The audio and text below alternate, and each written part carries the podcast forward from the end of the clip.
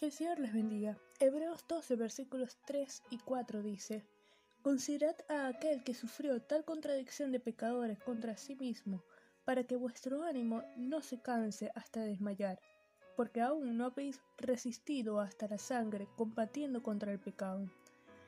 El autor del libro de los Hebreos nos invita a considerar, es decir, a prestar toda la atención, fijar atentamente la mirada en Cristo, que soportó tal contradicción de pecadores contra sí mismo, recordando detenidamente la pasión, el sufrimiento de Jesucristo, considerando como Él no estimó el ser igual a Dios como cosa a que aferrarse, sino que se humilló, tomando la forma de hombre, haciéndose obediente hasta la muerte. El Dios Hijo dejó en las manos de pecadores, se dejó en las manos de pecadores, permitiendo que le azotasen, se burlaran de él, le escupiesen, le clavasen en la cruz, dándole muerte como si fuera un criminal. Pero él, en plena conciencia de la gran consumación, soportó todo esto con paciencia, convirtiéndose en el autor de nuestra salvación.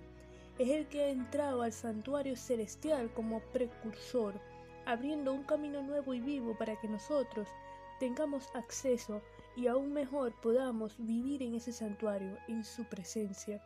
Él es el alfa y la omega, el principio y el fin, quien habiendo sido perfeccionado por Dios a través del sufrimiento, ayuda, alienta y corrige a todos los que hemos depositado en Él la confianza.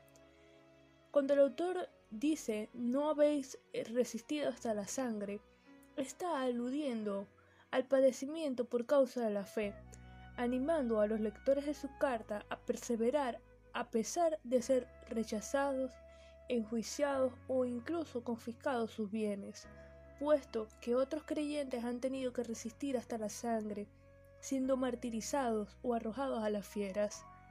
Esto nos enseña que no hay sufrimiento, por muy grande o doloroso que sea, que justifique dar marcha atrás en la vida cristiana. Y la frase combatiendo contra el pecado alude directamente a la incredulidad, porque es el contexto del versículo.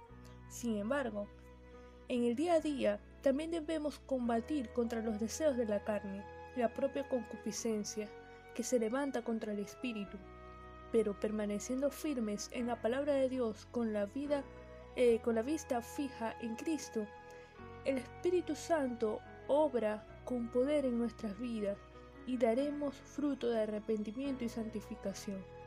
Consideremos atentamente a Cristo, que como originador y consumador de nuestra fe, nos dejó ejemplo de paciencia y obediencia en medio de los padecimientos, sirviéndonos de inspiración para seguir adelante cualquiera sea la circunstancia. Vamos a orar.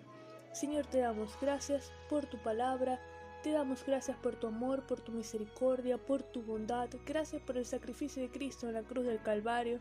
Ayúdanos a combatir contra el pecado, Señor, a permanecer firmes en ti. Que tu Espíritu Santo siga obrando cada día más en nosotros para que nos parezcamos cada día más a ti. A pesar de las circunstancias, creemos y confiamos de todo corazón en ti. En el nombre de Jesús. Amén.